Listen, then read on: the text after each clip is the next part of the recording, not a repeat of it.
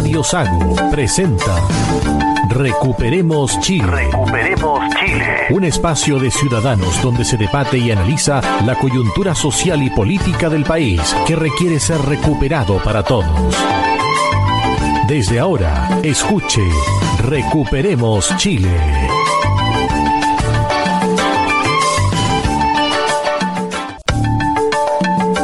Recuperemos Chile cuenta con el apoyo de Cafetería Chocolate en Puerto Montt. Ven y disfruta nuestra repostería y variedad en café.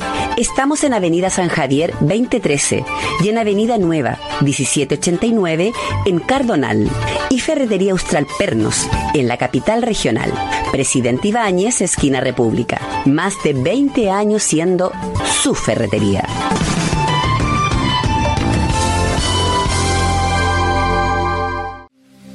Si estás en lista de espera para operarte y eres de la región de los lagos, escucha con atención. La Fundación Lista de Espera ofrece cirugías para sacarte del largo listado de las especialidades otorrinolaringología y traumatología para mano o rodilla. La Fundación Lista de Espera es sin fines de lucro. Operamos gratis o a bajo costo. Postula por tu operación en el sitio web fundacionlistadeespera.cl. Con nosotros, tu espera puede terminar.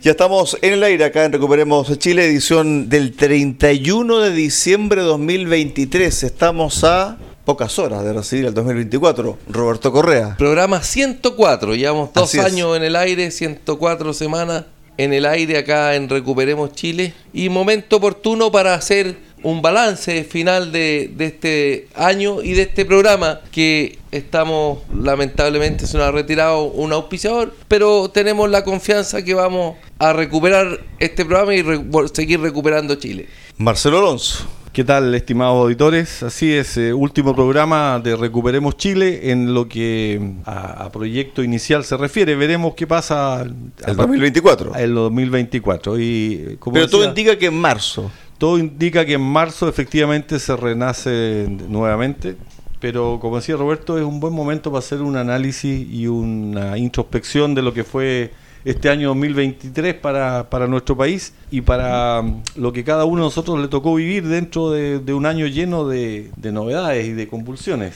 Bueno, lo político sin duda que el tema de el fin del proceso constituyente, manteniendo la actual constitución que fue creada en 1980, reformulada varias veces y que tiene hoy la firma del expresidente Ricardo Lago, es el hecho político más importante del 2023, sin duda. O sea, hace cuatro años cuando tuvimos el plebiscito de entrada, todo el mundo daba por muerta la constitución de, vigente, digamos, y hoy ya se ha legitimado dos veces en dos procesos distintos. Es una constitución, creo yo, la más votada dentro de las que ha tenido la historia de Chile, porque bueno, con los dos plebiscitos y siempre ha salido sobreviviente de la... El primer plebiscito del año 89 fue con padrón electoral, con apoderados de mesa, con todo. Y voto obligatorio. Voto obligatorio se modificó y 89% de la gente votó a aprobarla, claro. Y estos dos procesos que la revitalizaron, por así decirlo. Sí, ojalá que la clase política haya entendido el mensaje de la ciudadanía, porque algunos han dicho de que esto solamente es un paréntesis del proceso. O sea, yo creo que aquí la gente habló claro de que no gustó ni de la convención ni del consejo. No llegaron a, a buen puerto ambas y finalmente dice, ¿sabe qué? Quedémonos con la que está es que, Cristian, listo. Lo de la convención, lo que se llamó el mamarracho, no tenía ninguna posibilidad de sobrevida, no tenía, no tenía timón, no tenía futuro, no tenía lógica, no tenía nada. Mirándolo así, yo creo que el rechazo de esa propuesta era absolutamente ganado y, y, creo que incluso debió haber sido, honestamente, de un mayor porcentaje. El 62% que dijo no, yo creo que, que nos quedamos cortos si en realidad la gente hubiese leído más de lo que proponía la convención. Yo creo que es muy difícil que cualquiera sea el texto sea aprobado por la ciudadanía. Basta que a ti te hagan te haga ruido o, te, o, o estés muy contrario a dos o tres artículos para que no la vote. Y la gente se queda con ese análisis claro. de corto plazo y de una visión un poco más corta, porque efectivamente eh, la segunda propuesta tenía también algunos artículos que hacían ruido, a mí me hacían ruido algunos, por ejemplo, el tema de volver a valorizar los pueblos original, originarios. Los eh, derechos colectivos. Los, derechos colectivos, exactamente. Entonces uno ve que ahí queda abierta la puerta para que después se sigan sacando más créditos eh, en favor de una etnia que los diferencia de los chilenos en, en general.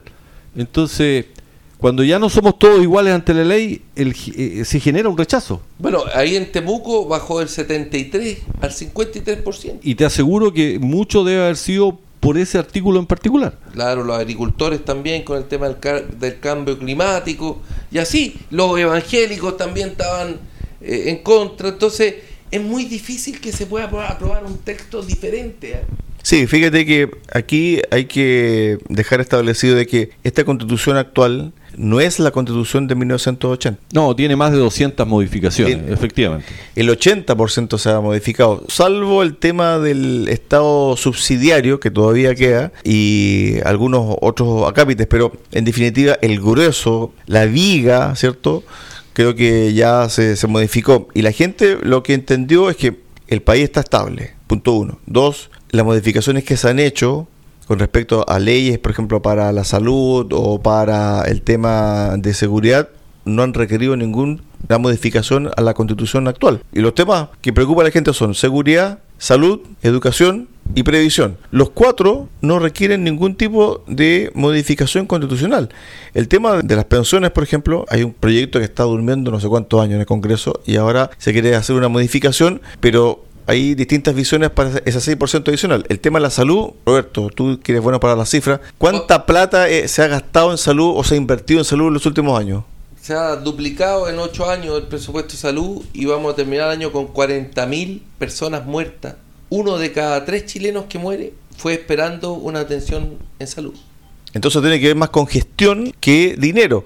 El tema de la educación, o sea, la cantidad de recursos que se han dado a educación es realmente increíble. En las pruebas internacionales retrocedimos 18 años en lectura, en matemáticas y 14 en lectura. Entonces hay, un problema también de gestión y de cómo estamos entregando los conocimientos. Mira, son tres cosas que no tienen que ver con dinero en el fondo. Claro. 1.500 niños de la región de chilenos, niños chilenos de la región de Atacama, no tienen matrícula para el 2024 porque los colegios están copados y principalmente copados no es por ser xenofóbicos, pero están copados por hijos de extranjeros que ingresan ilegalmente al país. Siempre yo en esta radio he hecho la distinción, el extranjero que entró por la puerta, que se presentó en la policía, presentó su visa y los extranjeros ilegales que entran caminando por la frontera. El extranjero que entró como corresponde, curiosamente tienen, como decías tú, más privilegios respecto a educación, tienen atención al costo de todos los chilenos y también tienen más privilegios para postular al tema habitacional. Aunque parezca ridículo, es así. El viernes se dio a conocer la cifra de que en Chile hay 1.600.000 extranjeros. De ese total... Padronado, digamos. Exactamente. Lo oficial. Lo oficial. De ese total, el 57,7 u 8% está en la región metropolitana. El resto está indocumentado y se asocia por lo general a los indocumentados con delincuencia. Y la delincuencia está asociada hoy en día con actos violentos y también con muertes violentas a través del uso de armas. Y aquí nosotros lo hemos dicho reiteradamente que las armas que están en poder hoy de los delincuentes en su gran mayoría hoy han sido ingresadas de manera clandestina por estos ilegales habían bolsos, bolsos con camionetas completas de armas. Nosotros comentamos, me acuerdo eh, a principio de este año, por allá por el mes de abril o mayo, que eh, el ejército había detenido a tres venezolanos ingresando al país y en cuyas mochilas habían, me acuerdo perfecto, pistolas 9 milímetros, miras de rifle de alto poder, municiones y un silenciador. ¿Con qué objetivo ingresan al país? Estos extranjeros ilegales y además portando estas estos instrumentos. Estamos hablando ahora del tema de la inseguridad. Segundo tema importante del año. Primero fue el de la constitución, ya lo dejamos atrás. Ojalá que no, no lo vamos a tocar por mucho tiempo, que quede ahí en el congelador, por lo menos unos, para mi gusto, unos 20, 30 años. Y el segundo tema importante para el país ha, ha sido y es el tema de la inseguridad, Roberto. Bueno, cuando partimos este programa, Carabineros de Chile era un demonio era una persona que a la cual había que tirarle bombas molotov y, y, acuérdense que hace dos años En la primera línea fue recibida en el Congreso, ¿no es cierto? Y Kramer eh, hizo un, una apología. Una apología y una, una oda al, Una alegoría... Al perro matapaco. Bueno, hoy día, el viernes pasado, el presidente llamó, expresó que los carabineros nos cuidan, nos protegen. Presidente Boric, el mismo presidente que cuando era diputado aprobó cero pesos de aumento, o sea, no de aumento. Cero pesos de presupuesto para el año siguiente. Cero pesos de, presupuesto. para Carabineros para el año 2020 hasta que se fuera el general Rosa y etcétera. Entonces, por lo menos el cambio cultural en materia de seguridad nos hemos cuadrado como pueblo chileno detrás de los carabineros y eso es una noticia positiva. La delincuencia en el año 2023, yo creo, como bien decía Cristian, es un hito importante. El tema constitucional ya quedó zanjado, afortunadamente, espero por muchos años, pero el otro hito es la delincuencia. ¿Cómo ha cambiado la seguridad en, nuestro país? En la zona, en Santiago principalmente, el día 24 de diciembre, día Pascua. el día de Pascua, hubo nueve, nueve crímenes, nueve asesinatos. El viernes, tú me comentabas, Cristian, fuera de programa, dos muertos amarrados de manos y tirados en un, en un canal de regadío en, Maipú. Fueron descubiertos durante la jornada del día viernes dos cuerpos eh, amarrados, presuntamente dice la policía, eh, que estarían involucrados en secuestro fueron, estarían como víctimas, del secuestro O, victimarios? O sea, si tú encuentras a alguien con las manos atadas hacia atrás y con signos de tener disparos, me imagino que son víctimas. Aunque pueden ser también personas relacionadas al sicariato que se haya hecho como una especie de, de ajuste de cuentas. ¿Quién sabe? No? En, estos momentos... El tema es que en Chile estamos hablando de estas cosas y ya está normalizado ya está normalizado el homicidio y, eso es nuevo y ya nadie se asusta, lo tenemos incorporado, donde eh, gran porcentaje de los delincuentes que están generando esta, esta inseguridad son extranjeros y en particular son venezolanos. Bueno, el subsecretario de Prevención de Delitos dio las cifras. Se expulsaron 326 extranjeros por, por expulsión administrativa y 594 expulsiones de carácter judicial. Ese es como el gran logro del año, digamos, y entran 200 diarios por la frontera. O sea, no, el último alcanzamos a mil personas. Sí, aquí me acordé del pacto fiscal, ¿no es cierto? El último charter, un avión que se despachó a Venezuela con 16 personas. Despachamos un Todo ese costo para llevar 16. Yo lo habría llevado llenito ese avión. Sí, sí, hasta en el pasillo. Sin maleta, para que cueste menos despegar. Ahora el tema está también en cómo las policías han ido también reorientándose y también trabajando para estar a la par con este tipo de delincuencia. Porque este tipo de delincuencia no era conocida en nuestro país, pues, algunos casos sí de violencia, pero no al nivel que uno lo percibe y lo vive a diario. Entonces, las policías creo que han hecho un buen trabajo de reacción y de investigación, pero está la cantidad de delitos que hay que nos están dando abasto también. ¿Y cómo vamos a actualizar a nuestra policía para este nuevo nivel de delincuencia, Cristian? ¿De dónde sacamos un modelo? A mí se me ocurre pensar en Brasil, donde existe un cuerpo policial especializado para las grandes ciudades, que es el BOPE, y que no preguntan, llegan, van específico en particular sobre, sobre todo el narcotráfico en Brasil, llegan a la favela y esas son verdaderas guerras urbanas las que se arman. Lo que pasa es que ahí ya el Estado, cuando las policías pierden el control del territorio, tienen que entrar este tipo de policías militarizadas. Pero aquí, afortunadamente en Chile, aún no tenemos ese, ese flagelo. o sea, todavía hay territorio, por lo menos urbano, estoy hablando urbano, urbano. No estoy haciendo referencia a lo que pasa en la macrozona sur en algunos puntos, como Temo Cuy, ese es otro, es otro tema. Pero las zonas urbanas, en las grandes urbes, todavía la policía entra y puede etcétera. A la gran mayoría de las zonas en las grandes en las grandes algunas zonas que no entran en, Santiago no. entran a todas partes sí entran. Si en el fondo mira eh, eh, a, la legua después de las 5 de la tarde no entra nadie. No entran entran. Han hecho operativo a, las 2 de la tarde 5 de la tarde sí entran. Lo que pasa es que hay un punto negro en Chile que tiene que ver con algunas comunidades que están en la macrozona sur donde ahí efectivamente el Ministerio Público o al gobierno le ha faltado, como bien dice Marcelo en muchas ocasiones, le ha faltado pantalones. A este gobierno y al anterior también. También para decir, ¿sabe qué, muchachos? Aquí entra el Estado como sea eh, y entramos. A raja tabla, a raja al, tabla, costo, claro. al costo que sea. Claro. Y ese costo es de nuestros distinguidos políticos no están dispuestos a O asumir. sea, en cualquier país normal, cuando se ataca a una autoridad como el ministro del Interior, como le ocurrió a la, a la ex ministra Siches. Siches. En su primera visita, 10 días la tomado el gobierno. que le agarraron a balazo. O sea, al instante llega el golpe o llega el ejército Todo el mundo. y a- adentro, inmediatamente. Pero, ¿por qué no se hizo?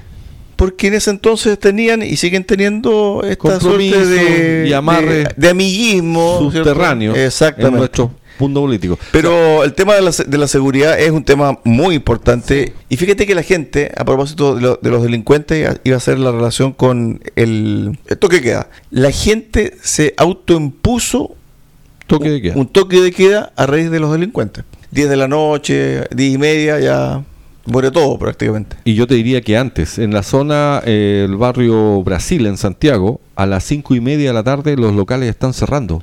Pues la gente tiene que irse y ya después de eso es un peligro. Yo caminé por la Alameda de siete- a las 7 de la tarde desde Plaza Baqueano a la Universidad de Chile hablaba hace tres semanas. No anda nadie, está todo cerrado. Claro. ¿A qué hora? 7 de la tarde. Alameda, no anda nadie. Pasaste por, partiste en Plaza Italia, Plaza, Plaza Italia, Plaza Baquedano, caminando hasta hasta la Universidad de Chile. Chile. No anda nadie. Las Un, tiendas cerradas. un tremendo trayecto. po. Sí. Y todo cerrado. Todo cerrado. Ahora en verano, ¿ah? porque en invierno se oscurece en, en diciembre, o sea, sido semanas. noviembre, fue para los panamericanos. Ya, imagínate que en ese entonces, estoy hablando año 98, 2000, qué sé yo, uno encontraba bullante todo lo que era el sector vaquedano, o sea, las discotecas, los restaurantes, las parrilladas, o sea, era, un mundo muy muy bohemio en ese el aspecto. barrio Las Tarrias. Las Tarrias, por supuesto. su apogeo. Exactamente. Está, está venido menos total. Entonces yo creo que ahí hay un punto que, que la gente sigue demandando más seguridad y, y ojalá que este 2024 traiga más seguridad y además también más contingente afuera. Si el problema está en la calle. Yo creo que el problema está en, Hay- en la otro- cabeza. El subsecretario de Prevención del Delito esta semana estaba dedicado a perseguir a los estudiantes que venden A- cerezas en a el la barrio venta de alto. cerezas. Sí. Informal en el barrio alto de Santiago. Está bien. Gran está- logro. Está, está bien, es un delito, pero al nivel de delincuencia que tenemos, el subsecretario no le puede dedicar un minuto a ese tema. Déjaselo a los policías de a la seguridad A- a- a ciudadana la del seguridad barrio. Sí, Alto. claro. Lo que pero pasa que, que se tome el tiempo de analizar ese delito. Nos Es un delito. pagando. Es un delito, Es sí. un delito, sí. Déjaselo a los guardias municipales. lo que pasa es que se dio el gustito, el gustito de clase. Hay un tema ideológico ahí. ¿Tú- Entonces, ¿Tú crees que hay una mezcla de eso? sí, sí, pero porque si anda al centro de Puerto Montt, está lleno de Aquí eso. en Portomón, si tú te das una vuelta, venden frutilla, venden espárragos, venden cerezas de Curicó a mil pesos el kilo. Bueno, el Consejo, Plátano, el consejo Municipal de Puerto Montt el día jueves o viernes autorizó y alargó el plazo Por un para, año. El, para el comercio ambulante que hay y que molesta mucho en las veredas y es un foco de delincuencia, etcétera, por un año más. O sea, el Consejo Municipal, Mira. precedido por el señor alcalde, no le interesa el resto de la comunidad. Quiere pagar su, yo creo que son pagar favores políticos. El día 22 de diciembre, me- a las 5 de la tarde, me fui a cortar el pelo a la calle Estado, pleno centro de Santiago. ¿Dónde? ¿En qué parte? Está lleno de galerías que cortan el pelo, uno entra y están desocupados, se pelean. Estado con Alameda. Ya. Está lleno de carros friendo comida insalubre. Comida- La Alameda no se puede caminar. Adelante mío se paró un carrito que entregaba bebidas a, la- a los- a los mismos, reparte agua mineral congelada a los mismos vendedores ambulantes. Y no, ya como, como se paró delante mío ya no pude seguir caminando. O sea, se, se hizo un taco, digamos. Mientras el hombre entrega la, la bebida. Bueno, Entonces, que el subsecretario venga a hincharle las pelotas a los niños de la cereza, está bien, es un delito, no pagan IVA, todo, déselo a los guardias municipales. Bueno, el segundo ítem entonces de este año 2023 claramente es la delincuencia y la seguridad en nuestro país que se ha venido abajo. En este tema me quedo con la revalorización de carabineros. Me acuerdo cuando el carabinero disparó al hombre de Panguipulli hace dos años, ¿no es cierto? Se quemaron el conservador de Panguipulli, se quemaron bastante. Quemaron el centro de Panguipulli violentamente. el municipio. El municipio, efectivamente. El conservador de También. Y todos los políticos denostando a carabineros, bueno, hoy, hoy día se han revalorizado. Yo me quedo con eso. Culturalmente vamos recuperando Chile. Sí, además también, eh, fíjate que el día viernes, a propósito del tema de darle más atribuciones y empoderar nuevamente al carabinero, el día viernes en la región de Valparaíso, un efectivo policial dio muerte a un delincuente que había estado inmerso en un robo a un vehículo, ¿cierto? Que tipo en Sorona que hace que hacía Uber, el chofer, y fíjate que no sé cuántos casos durante el 2023 presenciamos, vimos, leímos, escuchamos de que un efectivo policial, tanto de la PDI como Carabineros, dio muerte, dio muerte a un, eh, a un delincuente. Eso hace un par de años atrás significaba cuestionamiento, significaba barricada, barricada significaba formalización, etcétera. Hoy día saca aplausos ese funcionario y se teme para que no lo persigan judicialmente. No, pero, lo mejor es que cuando actúan, actúan bajo el protocolo, entonces no les va a pasar nada. Y la ley Nail.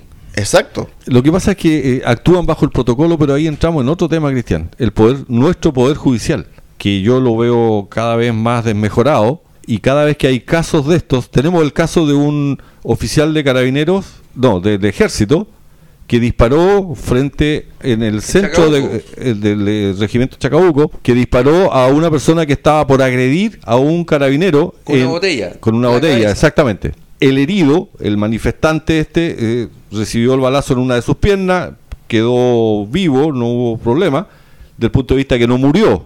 Pero sin embargo, el, militar fue sancionado y condenado a siete años de cárcel. Entonces había que esperar a que le pegara el botellazo, quizás lo mate, para disparar. Entonces, ¿por qué? Porque eh, el juez que lo hizo, que le cobró esta sentencia de siete años, tenía un, no me acuerdo el nombre en este minuto, pero sí estaba involucrado en, en otros, en otros temas políticos. Y ahí nuestro Poder Judicial, ¿dónde queda? El que recibió el disparo es asesor de un diputado del Partido Comunista en la Cámara, trabaja en la Cámara de Diputados. Claro, quizá el ambiente que se vivió entre el 2019, 2020, 21 me, atrevería a decir, fue bastante enrarecido y permeó también las capas de ciertos servicios públicos desde el punto de vista de desprenderse de la ideología. Entonces, cuando uno va a la justicia, uno cree que el juez va a dictaminar de acuerdo a lo que dice el código. ¿Cierto? Pero hemos visto casos de que jueces toman parte de procesos sociales. Por ejemplo, este juez que se tapaba los ojos o que cuestionaba a carabineros. Finalmente uno dice, bueno, estos jueces, está bien, tienen su corazoncito, pero ustedes están mandatados para aplicar la ley. Eso te iba a comentar, Cristian. Esta farsa que se montó en su minuto en el año 2019 después del estallido delincuencial, que eran 4.000, 5.000 ojos que se habían perdido, después bajó la cifra a 2.500, después al final quedó en, 300 y tanto, y finalmente después de comprobado todos los temas, no eran más de 10. Y, y también quedó la duda si, porque los manifestantes, y hay fotos de eso y videos, usaban ondas con balines que perfectamente podrían generar el mismo daño que un balín disparado por una escopeta antidisturbio de carabineros. Bueno, esta semana se conoció que hay una persona... A propósito. A propósito, digamos. Que ¿Un indultado? Un delincuente que tiene pensión vitaliza, vitalicia. El gobierno entregó y luego aumentó la pensión de gracia vitalicia a Andrés Fuica, condenado por robar un supermercado saqueado en Viña del Mar el 22 de octubre del 2019 cerca de las 4.40 de la mañana. Su supuesta condición de víctima se, se remonta a un parte policial que lo incluyó entre 15 personas que presuntamente habían recibido heridas de perdegones disparadas por carabineros. Sin embargo, tanto la acusación de la fiscalía como la sentencia en contra de estos dos carabineros no incluyen a Fuica entre las víctimas. No pudo acreditar Fuica que él recibió perdigones, pero sin embargo está recibiendo una pensión de gracia de 500 mil pesos. Bueno, y otro caso que recibió también una pensión de gracia por ser supuesta víctima del, estallido o de la violencia del Estado, resulta que está prófugo por estafa y ya el Estado le ha entregado a esa persona que está prófuga por estafa algo así como 5 millones 500 mil pesos. Claro, le depositan en su cuenta Ruth a aquello que está prófugo por estafa. ¿Qué querés que te diga, Roberto? ¿Qué querés que te diga, Cristian? Así es difícil recuperar Chile. Bueno, y, Castillo, que lo llevaron a la cárcel de La Serena, también recibe, que fue indultado. Mi, mi madre, profesora durante 42 años, terminó con una jubilación menor a 500 mil pesos mensuales. había que, le faltó asaltar un supermercado seguramente para que la pensión sea de más plata. Ahí estaba el, trasfondo o el error que cometió el Frente Amplio, el Partido Comunista, incluso el propio presidente, en romantizar la violencia, en mezclar las cosas, ¿cierto? Eh, o decir de que todos los participantes en la revuelta eran una suerte de guerrilleros urbanos que velaban por nosotros, por nuestro mejor futuro, etcétera. Pero la gente que conoce la calle y las policías que conocen la calle mejor que ellos, les advirtieron, esto son delincuentes. Cuando se juntaron las barras bravas en algún momento y hablaban de paz y amor, eran delincuentes. Si era para ganar terreno también desde el punto de vista... Para poder saquear. Exacto, exacto. Entonces, ahora estamos pagando los platos rotos también por aquello y la delincuencia tomó más fuerza y ahora hay que controlarla. Y ojalá que el 2024 sea un año también de estabilización de ciertos delitos y que vayamos a la baja en el caso de los homicidios, porque hemos estado... Por lo menos no, no, vayamos al alza, logremos estabilizarlo. Exactamente, exactamente. Nos acostumbremos a, por lo menos no más de cinco homicidios diarios, una cosa así. Pongámonos una meta, no, no, más, de, cinco muertes diarias. Eso esa meta le pondría yo a Eduardo Vergara. Me gusta eh, la meta que tenía o puso en su minuto Nayib Bukele. Cero. Llevan 540 días sin, asesinatos en El Salvador. Pero fíjate que, claro, pero ahí tú tienes también coartadas ciertas libertades. Pero aquí, en el tema del homicidio, uno desearía que no ocurrieran. ¿Qué libertades están coartadas en El Salvador, sí, eh, Cristian? Sacar, por supuesto. Eh, hay estado de excepción. Y bueno, la, gente sale a sus calles, puede pasearse, ir a, cualquier barrio. Antes no podía, sin estado de excepción. No, pero espérame. Es que ahí tenemos un punto que aclarar. ¿ah? El punto está en que nosotros estamos viviendo en democracia. También. Y ellos también. No, cuando hay estados de excepción, dependiendo del estado de excepción, ciertas libertades se cuartan. correcto. revisemos la constitución. Es lo que está, es, lo que están planteando los senadores del Partido Socialista, que tengamos estado de excepción en. Entonces, cuando tú quieres llegar al punto de Bukele, bueno, vamos a tener que coartar las libertades de desplazamiento, etcétera, para que los grupos de policía puedan ingresar a tales o determinados lugares y puedan encontrar a las bandas y las pesquisen, las lleven al tribunal, etcétera. Y ahí podemos llegar a, ese logro que tiene Bukele, pero lo hizo bajo ciertas condiciones que en democracia no se pueden hacer. Bukele no es un dictador, hombre, fue, elegido, democráticamente. No comparemos ese país. No comparemos a Bukele con Boris. No, no, no, no, no, no, no comparemos ese país con Chile. No, lo que, lo que estábamos hablando, pongamos la meta. Cinco o sea, diarios, 10. O sea, lo que pasaba en El Salvador, o sea, era el país más inseguro del mundo. Con la proyección que tenemos, lo ¿Y, ¿y para dónde vamos nosotros? Si eso es lo preocupante, No, o sea, aquí es lo preocupante, y por eso cuando dicen, no, es que vamos a impedir los homicidios, eso es falso.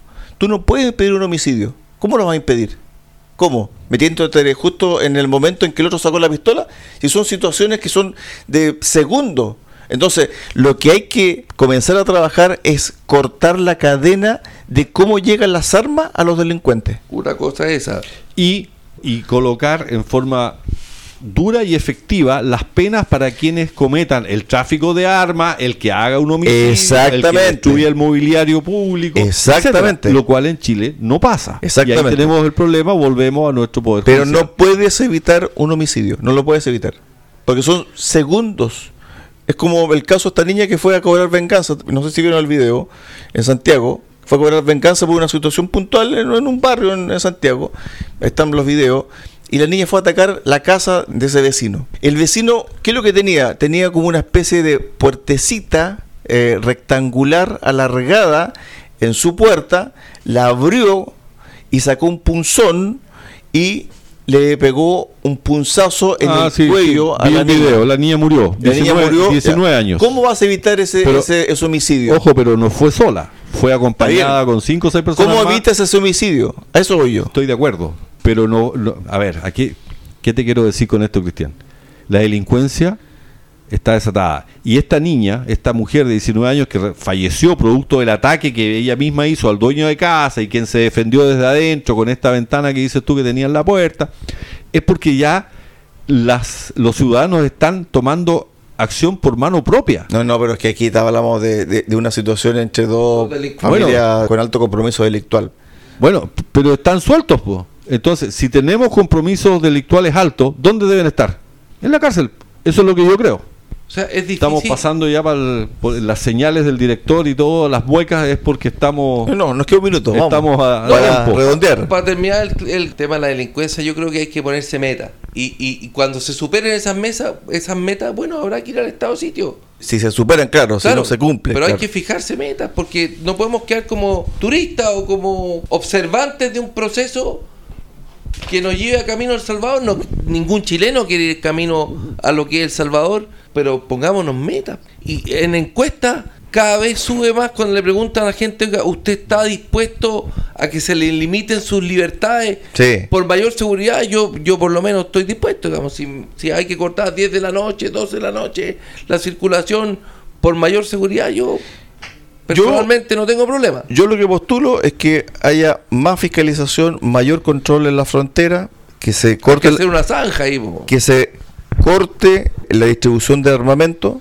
porque ahí está el problema que tiene el país hoy día, el tema de las armas. Se han incautado armas, pero los delincuentes prácticamente la mayoría usa pistolas, revólveres, bueno, metralletas, hasta hace poco estaban permitidas las armas de fogueo que con un taladro las perforan y las dejan de verdad. Las modifican, efectivamente. Pausa, recuperemos Chile. Volvemos con el segundo bloque. Nos queda también algunos temas de, conversación. Tenemos que ver eh, sobre el tema de la macro zona sur, esta propuesta de que la CAM sea parte de un conversatorio por la paz y también el caso de la corrupción, de la corrupción a nivel nacional, Roberto. Pausa, volvemos. Recuperemos Chile. Cuenta con el apoyo de Cafetería Chocolate en Puerto Montt. Ven y disfruta nuestra repostería y variedad en café. Estamos en Avenida San Javier 2013 y en Avenida Nueva 1789 en Cardonal. Y Ferretería Austral Pernos en la capital regional. Presidente Ibáñez, esquina República. Más de 20 años siendo su ferretería.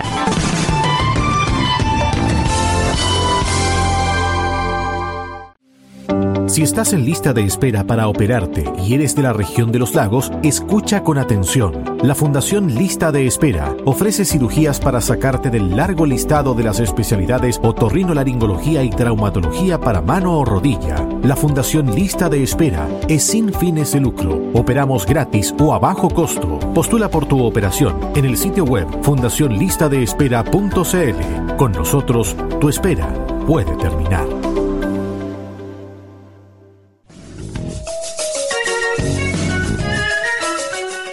Ya estamos de regreso acá en Recuperemos Chile, edición de este domingo 31 de diciembre, con algunos gajes del oficio, con algunos duendecillos que se meten ahí en el sistema de grabación, pero seguimos adelante.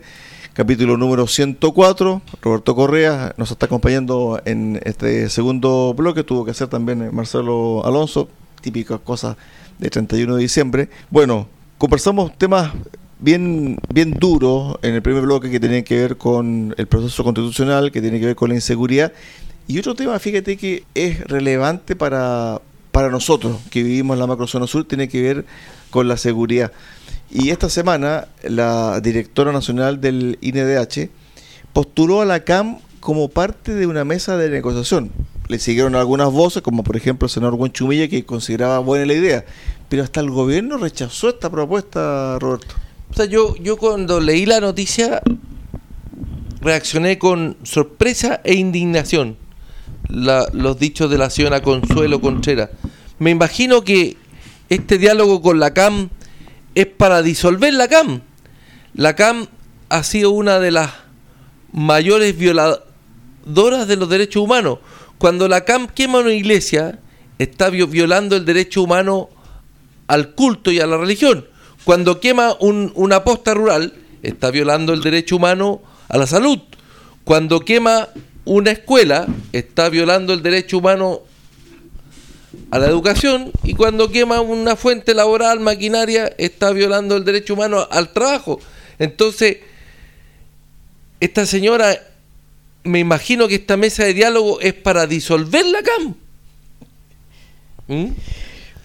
Mira, yo creo que a la CAM eh, también le han, han, tratado con guante blanco eh, el Frente Amplio. Creo que algunos tienen algún tipo de simpatía, especialmente con su líder Héctor Yaitul, que está en presión preventiva. Y creo que tratar de forzar una situación no, no, no es lo conveniente, porque aquí, digamos las cosas como son. O sea, la CAM es una entidad terrorista. O sea, la cantidad de atentados que ha hecho, la cantidad de, eh, de fuentes laborales que ha eh, roto, ¿cierto? Ha quemado, ha destruido, etcétera, son infinitas. 211 atentados y más de 770 bienes destruidos. Imagínate. ¿Mm? Sin contar eh, también algunos lesionados, algunos heridos en, su, en sus incursiones. Entonces, forzar una situación donde no hay un ambiente, donde no hay un piso y donde además también ellos, si quieren dialogar, eh, bueno, eh, ellos dialogan, en estos momentos están dialogando con la metralleta en la mesa. O sea, no, es posible conversar con ellos, Roberto. Mira, el Instituto Nacional de Derechos Humanos tiene numerosas querellas contra Carabineros, pero no tiene ninguna querella contra la CAM, que es, como ya lo decíamos, un violador sistemático de los derechos humanos de los chilenos. Ahí está el tema de, de la ideología. Entonces, cuando la ideología a ti te ciega, eh, realmente no, no puedes entablar o no puedes ser un organismo del Estado, porque el organismo del Estado tiene que ser para todos, sin, distinción. Cuando los que nos gobiernan, el, el diputado Boric, eh, eh, se refería a los de la CAM, se romantizaba con que eran presos políticos mapuche, romantizando el, tema de, que estaban por una causa superior, ¿no es cierto? Bueno, cuando estuvo en su momento Isque ¿te acuerdas tú? Eh, al principio de, de, su gestión, decía que en el país habían presos políticos y el mismo ministro de Justicia o ministra de Justicia en ese entonces o alguien en particular del gobierno tuvo que decirle diciendo aquí en Chile no hay presos políticos. Entonces, ha sido un, ir y venir y un cambio en la postura del gobierno con respecto a estas agrupaciones terroristas, pero creo yo que le falta más, falta más, eh, eh, más, eh, más acciones concretas como que estamos viviendo siempre una situación repetitiva. No sé si te da esa sensación. Sí, llevamos 35 estados de excepción seguidos, sigue todo igual, igual que, el, que en el gobierno de Piñera, igual que en el gobierno de HL, no se ha hecho mucho. Yo creo que la, la directora pudiera ir a Tirúa o a Cañete para que se dé cuenta de lo que está diciendo, está completamente equivocado. Ella no, no, no hay que dialogar con una persona que no deja entrar a, a la CONAFA, al censo, al servicio de impuesto interno. Hace una semana y día eh, supuestamente hubo un enfrentamiento entre miembros de la CAM y el ejército y después la CAM sacó un comunicado diciendo que ellos repelieron y, e impidieron que el ejército ingresara a tal predio que estaba ocupado por la CAM. Entonces, ¿cómo va a invitar a alguien que se enfrenta al ejército de Chile a, negociar qué? La disolución de la CAM, me imagino. No, no veo otra. Pero fíjate, insisto, yo creo que aquí el gobierno, el Estado chileno, tiene que ser más ingenioso. No, no, no veo una nueva puesta en escena, no veo eh, acciones concretas, innovadoras, más allá de esta larga aplicación del estado de excepción. ¿Cuántos estados de excepción llevamos? 35, 35. Imagínate. 35 por 15 días son, ¿no es cierto? Exactamente. Llevamos 500 35. O sea, son 365. 525 días de estado de excepción continuo. Casi dos años. Mm. Casi dos años. Entonces. ha habido avances, se han detenido a los Yaitul, se han condenado a algunos. La ley de, de, robo de madera, digamos, ayudó mucho a que baje la, esa delincuencia. Eh, también ayudó eh, la ley Naín, ¿no es cierto? Y, la ley de usurpaciones, pero cuando se dio la gran noticia que estaban detenidos los primeros usurpadores bajo esta ley, a los pocos días salió que están libres. Bueno, y a propósito de ley de madera y también ley de usurpaciones, esta semana me contaba un diputado que algunas agrupaciones que estaban dentro de la macro zona sur dedicadas al robo de madera, ahora se están dedicando al robo de salmones. Eso, cambiaron de rubro. Cambiaron de giro. De giro, porque en el fondo la, la pena asociada al robo de madera aumentaron, por lo tanto se dieron la vuelta y dijeron, ¿sabe qué? Nos conviene mejor robar salmones. Entonces, algunos secuestros y raptos de camiones con su chofer, etcétera, y, la mercadería en su totalidad, se están dando en esa zona también, Roberto. No, eh, eh, sin comentario la, las dichos de la, la, propuesta de la señora Consuelo, la, la directora del Instituto Nacional de Derechos Humanos. Bueno, esto tiene que ver también con con cómo algunos servicios públicos están actuando eh, y, la gente no les cree o, tiene muchas diferencias o, reparos eh, con, la plata que se gasta en ese servicio o en ese instituto. Y a propósito de platas públicas, bueno, otro tema también importante del 2024, 2023, Roberto, tuvo que ver con eh, las platas públicas robadas, la corrupción pública. La, corrupción está a todo nivel. Caso convenio. Los convenios, los, los, altos sueldos de los funcionarios públicos, a mí me parece otro escándalo de, de, de, que es corrupción, o sea, es algo que no puede ser, nadie podría ganar ningún, a mi juicio, y fue una de las promesas de campaña del presidente Boric, que nadie podía ganar más de que el presidente. Resulta aquí tenemos el director ejecutivo de TVN, 14 millones 515 mil pesos. El director de prensa, 8 millones 972. Y, y TVN es una empresa estatal que pierde plata. 1.700 millones de pesos en sueldo a 800 funcionarios. Te da un promedio de 2 millones. Los rostros ganan 21 millones. Entonces, una empresa estatal que pierde plata y después vamos a decir que hay, necesitamos un nuevo pacto fiscal. Fíjate que, a propósito del caso convenio, bueno, eh, de los 29 casos que cuestionó la Contraloría, 22 estaban en la región de los lagos y hay dos casos paradigmáticos que tienen que ver con el caso de la de la corporación Kimun que se robaron 1.200 millones de pesos. Esa plata no va a aparecer nunca más. Esa plata desapareció. Y la Fundación participa. Y te comentaba el caso de la Fundación Participa que le dieron 1.200 millones de pesos del gobierno regional para sanear títulos de dominio. Y esta semana conversé con la presidenta de la Junta de Vecinos del ERSI Histórico. Entonces, Elena Cáceres. Ella me contaba de que finalmente quienes hicieron la pega de recolectar los documentos fueron los mismos vecinos, gastando plata de su bolsillo, micro, etcétera. Juntaron los papeles y resulta que esta fundación no hizo ni un saneamiento, nada, cero, cero. O sea, le pasaron la plata para no hacer absolutamente nada. Realmente eh, un, escándalo.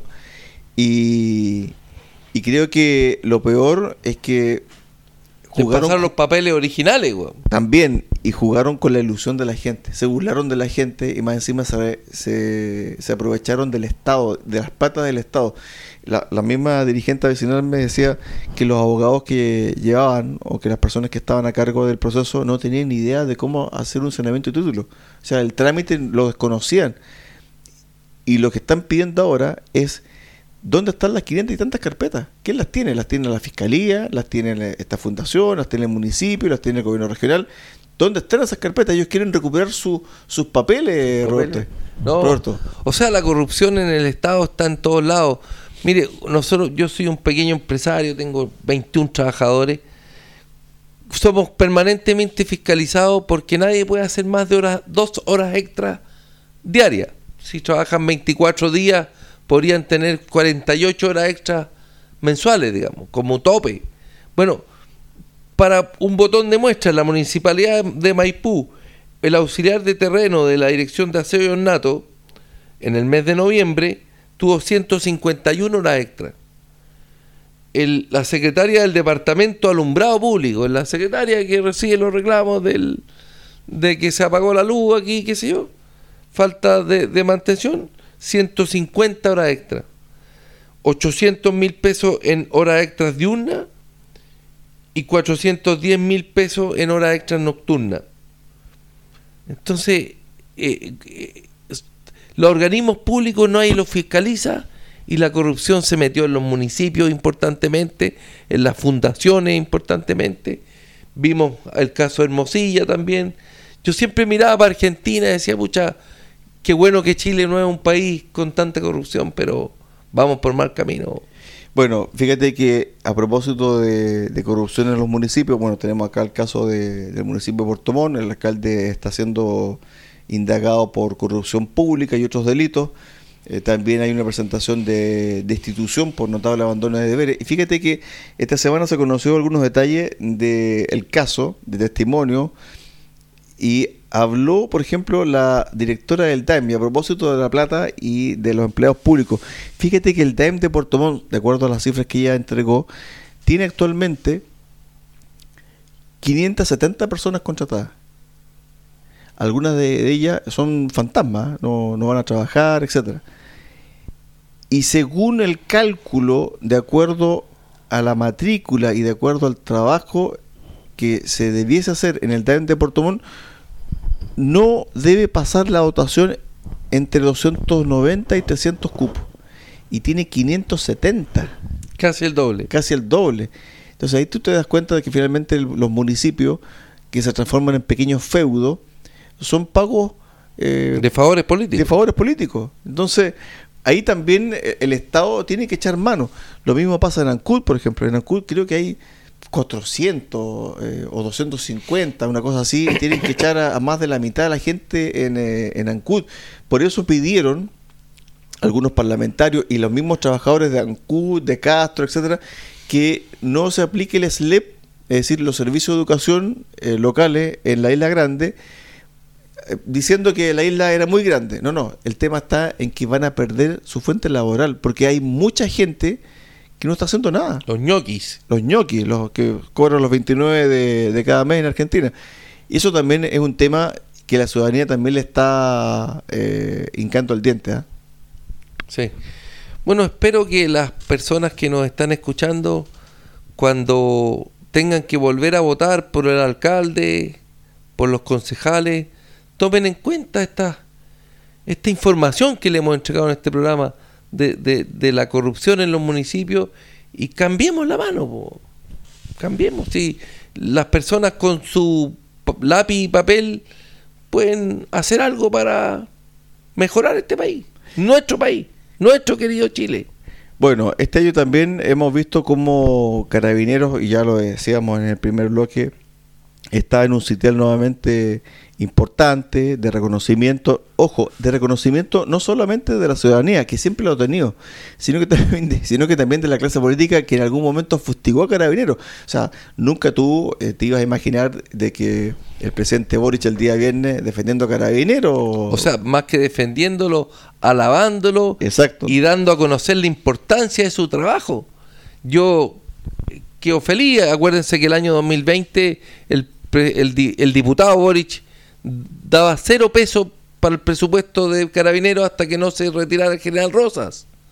Bueno, y eso eh, da, da cuenta de, del cambio que ha tenido el gobierno, porque los hechos y también la realidad es muy dura eh, y también es muy grande, y han tenido que adecuarse a, las circunstancias, y además también a cómo la gente percibe Carabineros y cómo la situación de la delincuencia eh, conlleva que tienes que respaldar a tus policías.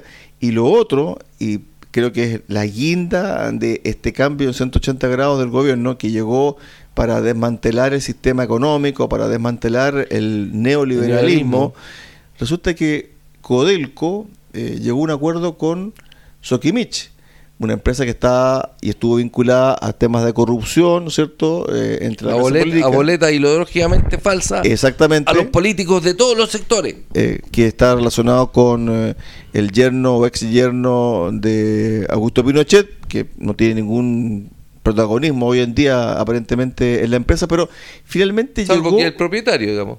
Pero finalmente se llegó a un acuerdo con Sokimich y Codelco ¿Pero por qué? Por el pragmatismo. O sea, hay que, aquí hay que ser pragmático. ¿Qué empresa en Chile conoce más del litio que Sokimich? Ninguna. Tienen la tecnología, tienen todo. Exacto. Pero no está, no está cerrado ese tema.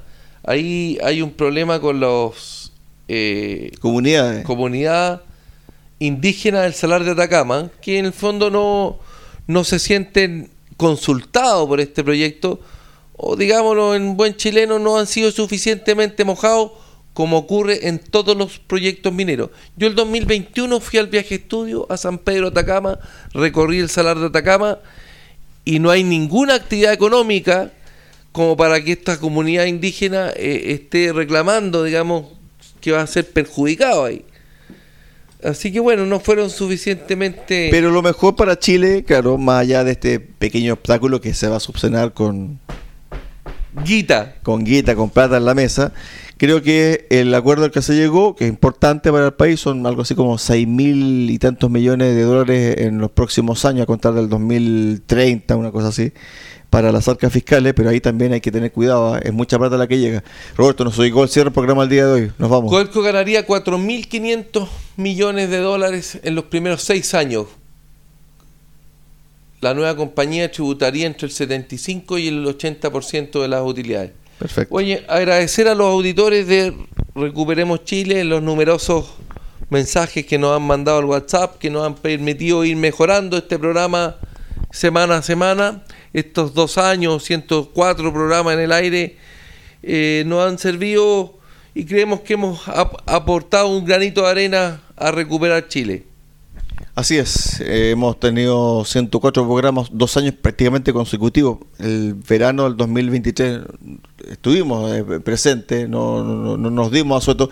Ahora sí nos vamos a dar un asueto, vamos a descansar enero febrero y todo indica que vamos a volver la primera o segunda semana de marzo. Tenemos que trabajar enero y febrero consiguiendo auspicios para poder retomar nuestra temporada 2024. Bueno, queremos agradecerle también a ustedes su sintonía y también a la Radio Sago, a la dirección de la radio, porque nos han facilitado también ser parte importante de la programación del día domingo, encabezando los programas políticos. Roberto, para el cierre. Y nos han acogido aquí en los estudios de Radio Sago muy amablemente cada cada domingo. Bueno, y finalmente, bueno, a usted que tenga una excelente noche, y eh, también un excelente inicio del 2024, que todas las cosas que pasaron se queden ahí en el 2023, en el olvido, y comenzar nuevamente a dar vuelta a la rueda a contar de este 1 de enero del 2024. Nos reencontramos el próximo año específicamente en marzo, acá en Recuperemos Chile en Radio Saco. Gracias Roberto, un abrazo. También saludo a,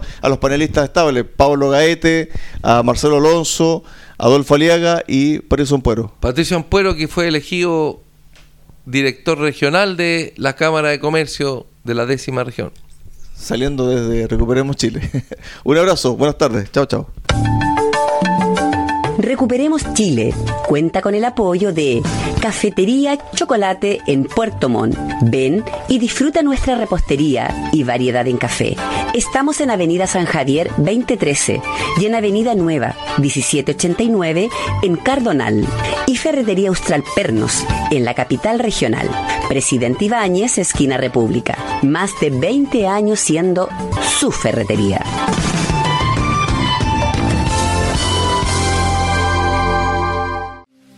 Si estás en lista de espera para operarte y eres de la región de los lagos, escucha con atención. La Fundación Lista de Espera ofrece cirugías para sacarte del largo listado de las especialidades otorrinolaringología y traumatología para mano o rodilla. La Fundación Lista de Espera es sin fines de lucro. Operamos gratis o a bajo costo. Postula por tu operación en el sitio web fundacionlistadeespera.cl. Con nosotros, tu espera puede terminar.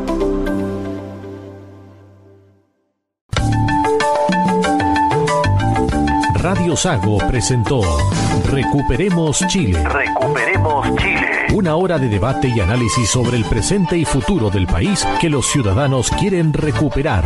Recuperemos Chile. Vuelve el próximo domingo acá en Radio Sago.